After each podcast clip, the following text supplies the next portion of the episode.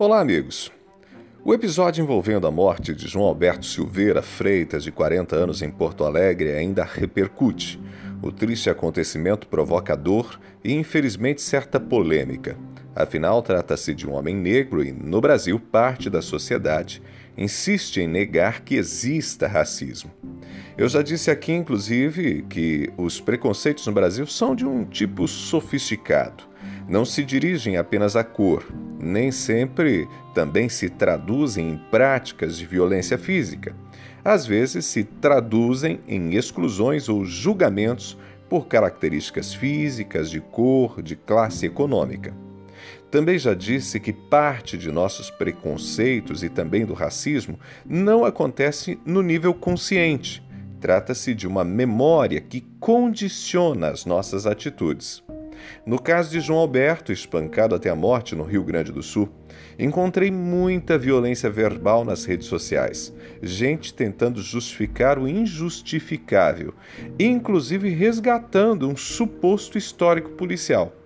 Por que isso acontece? Porque, de certo modo, algumas pessoas ainda alimentam a ideia de que a violência, em certos casos, pode ser justificada.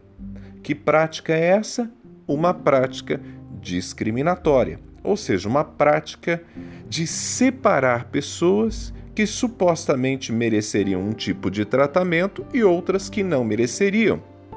Eu concluo te convidando a pensar em Jesus Cristo, nosso modelo de vida, nossa referência.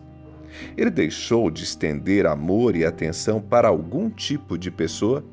Teve algum perfil de pessoa que foi excluído por Cristo? Mesmo na cruz, cercado por dois ladrões, a oportunidade de salvação foi estendida para ambos. Na parábola do bom samaritano, quem foi o próximo da vítima? Quem era a vítima? Caro ouvinte, vivemos numa sociedade injusta que discrimina e pratica o mal. Entretanto, como cristãos, que nós sejamos as mãos do Cristo e que tenhamos o amor do Cristo neste mundo hostil e sem amor. Um abraço, a gente se fala.